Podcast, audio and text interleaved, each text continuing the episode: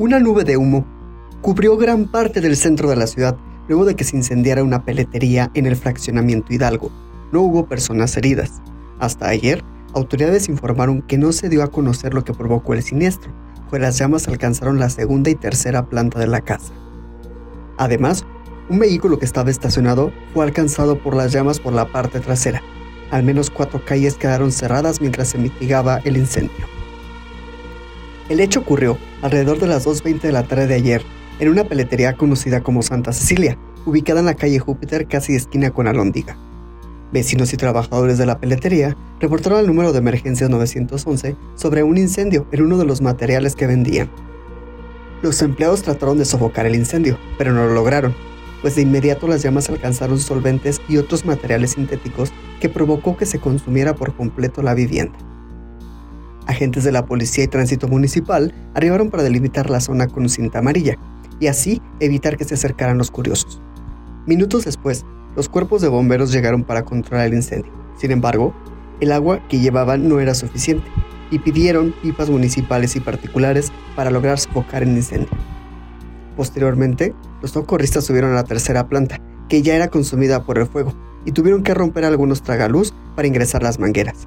Después de casi cuatro horas de trabajo y en coordinación con pipas particulares de agua, los bomberos lograron mitigar las llamas solo quedaron daños materiales y afectaciones en la construcción de la vivienda. En Valle de Santiago, buscadores de personas desaparecidas encontraron restos humanos al interior de una pileta abandonada, y la Fiscalía del Estado informó que aparentemente se trata de solo un cuerpo. De acuerdo a la Fiscalía, en su informe diario de hechos sucedidos en la Subprocuraduría de la Región B, las autoridades ministeriales revisaron un reporte que hicieron los organismos estatal y federal en la búsqueda de personas desaparecidas los restos humanos fueron localizados por los buscadores de personas desaparecidos en un predio de la comunidad Malpaís. Los peritos, así como los agentes de investigación criminal, acudieron al lugar y verificaron que era un lugar abierto, acordonado, sobre terreno cerril, despoblado y con maleza a sus alrededores. En el interior de una pileta en construcción, en estado de abandono, de aproximadamente 6 metros de largo por 4 de ancho, fueron sacados los fragmentos óseos que aparentemente corresponderían a una sola persona. Los indicios encontrados en el lugar fueron trasladados al servicio médico forense para su estudio y demás investigaciones.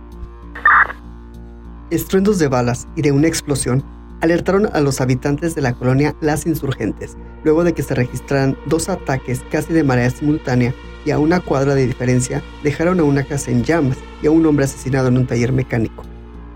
Eran las 11.15 de la mañana de ayer y la señora María se encontraba desayunando, cuando los disparos y estruendos hicieron que se parara de su comedor y se metiera a su habitación para refugiarse.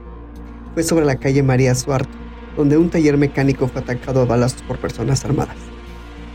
En ese lugar encontraron a un joven que fue identificado como Andrés Aarón Valencia Guerra, quien tenía su domicilio en esa misma colonia.